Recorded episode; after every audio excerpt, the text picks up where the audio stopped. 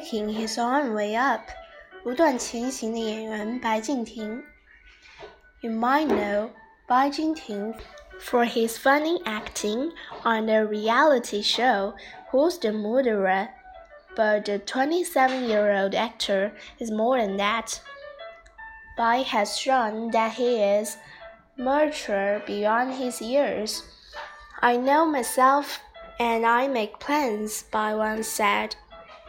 In 2014, Bai was a student at Capital Normal University learning recording arts, but he soon found that what he really liked was acting. He spent one summer getting trained and going to interviews. Later that year, he got his first role as a high school student on the show Back in Time. After playing a few similar roles, Bai decided to become his own boss and open his own studio. By doing this, I would have more say when choosing the work, he said. He started to take more complicated roles.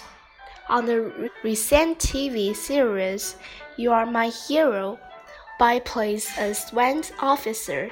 He worked out hard for this role. His acting has gotten many good reviews. Bai's next goal is to become a director. I know that the second year after I started to act, and I am on my way, he said. Avatar's Big Day，阿凡达重映人经典。Avatar came back to theaters on March 12. The movie first came out in 2009 and is seen as a modern day classic. The movie is set in the year 2155. U.S. soldier is sent to the planet Pandora. Pandora is home to blue skinned giants known as the Na'vi. It uses CGI and 3D technology to make its story come to life. Cameron said, Avatar is still a fresh story even after 10 years. Her own doll. 刘雯有了芭比娃娃形象。Supermodel Liu Wen is now a Barbie. A Barbie doll was made in her likeness. The doll wears a green gown.